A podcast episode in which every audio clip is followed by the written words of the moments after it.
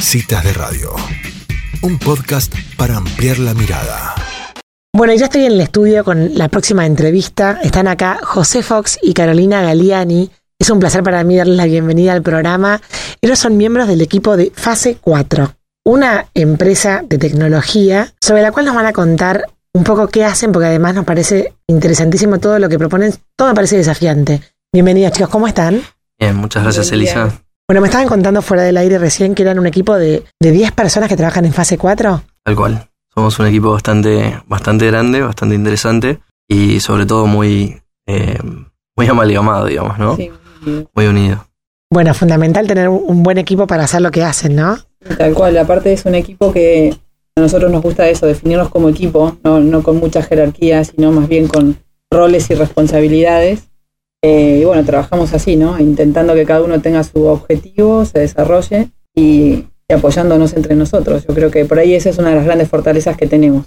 Buenísimo. Eh, y me contaban que la empresa arrancó en 2019, pero bueno, después con el año de pandemia han trabajado puertas adentro. Tal cual.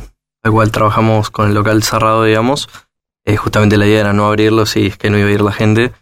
Y bueno, ahora de alguna forma tenemos abierto ya hace un año. así que nada, felices de poder estar al público.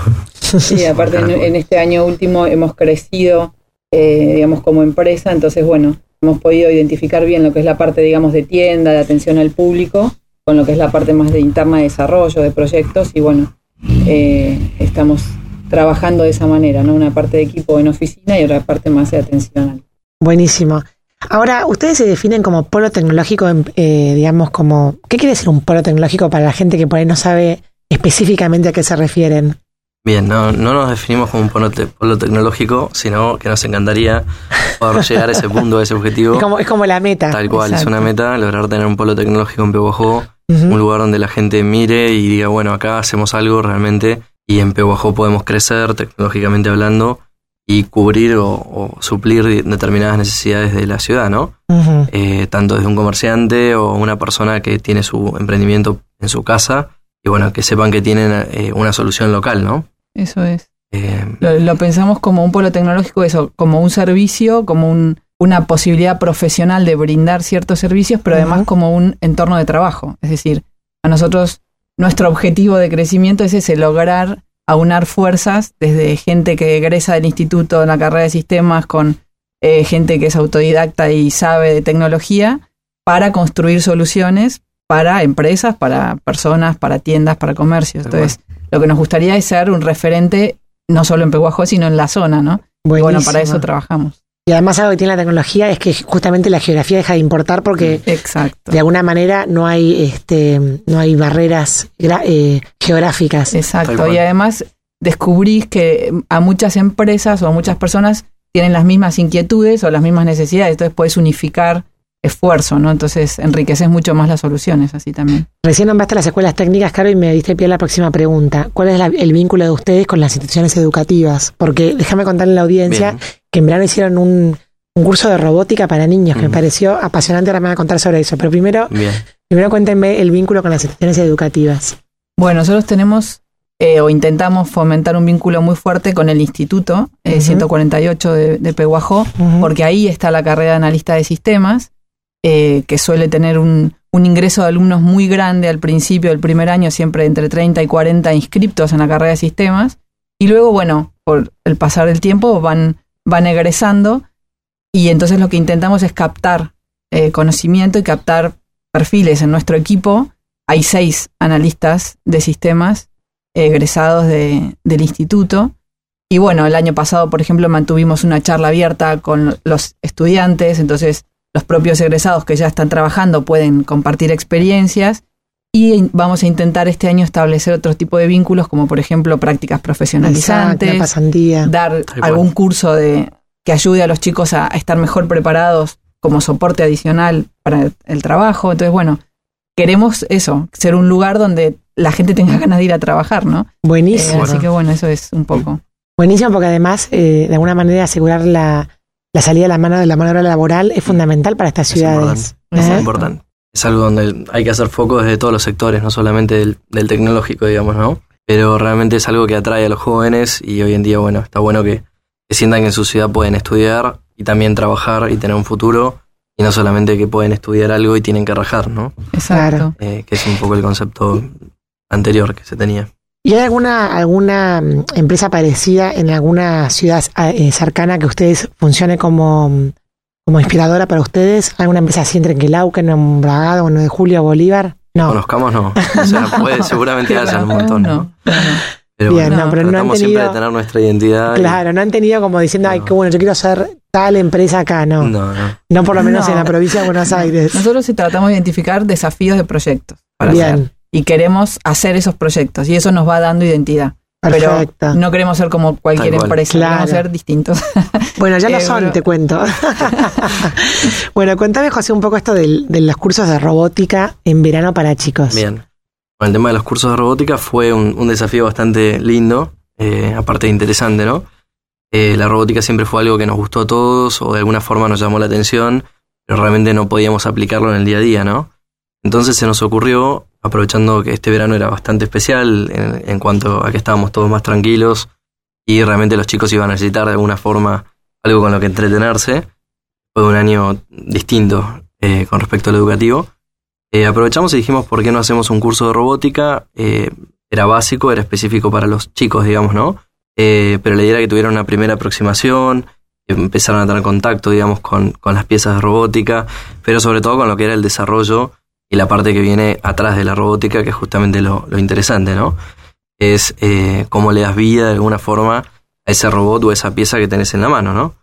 Así que mm, creo que fue muy, muy lindo y más que nada que nos sorprendieron muchísimo los chicos. Ah, Tienen una habilidad de, de aprendizaje increíble y sobre todo de, de asimilar cosas nuevas. Eh, no sé, siempre dicen que son nativos digitales, ¿no? En esta generación, pero realmente nos sorprendieron a todos. Sí, además se entusiasmaban, se ilusionaban Tal muchísimo. cual. Entonces, bueno, eh, lo hicimos por la mañana y era justamente eso, ofrecer algo distinto, como un campus de verano le llamamos nosotros. Total. Eh, más distendido. aprendieron eso es, nociones de programación, de robótica y además vieron a sus robotitos moverse y hacer lo que ellos querían. Así que Estamos bueno, hablando de chicos de qué edad. entre 8 años Y ¿no? 13. Y 13. 14, sí. Ah, mini. No, no, Sí, sí, sí. Minis. Pero bueno, Muy minis no, o sea, Bueno, o ellos sea, iban sí, sí, a sí. una Lo- velocidad lo que no era era- pensada. No era la mini para nada. No, lo para interesante nada. era que habían edades bastante diferentes, Sí, pero como que a todos los unía lo mismo en eso que era aprender sobre, sobre robótica.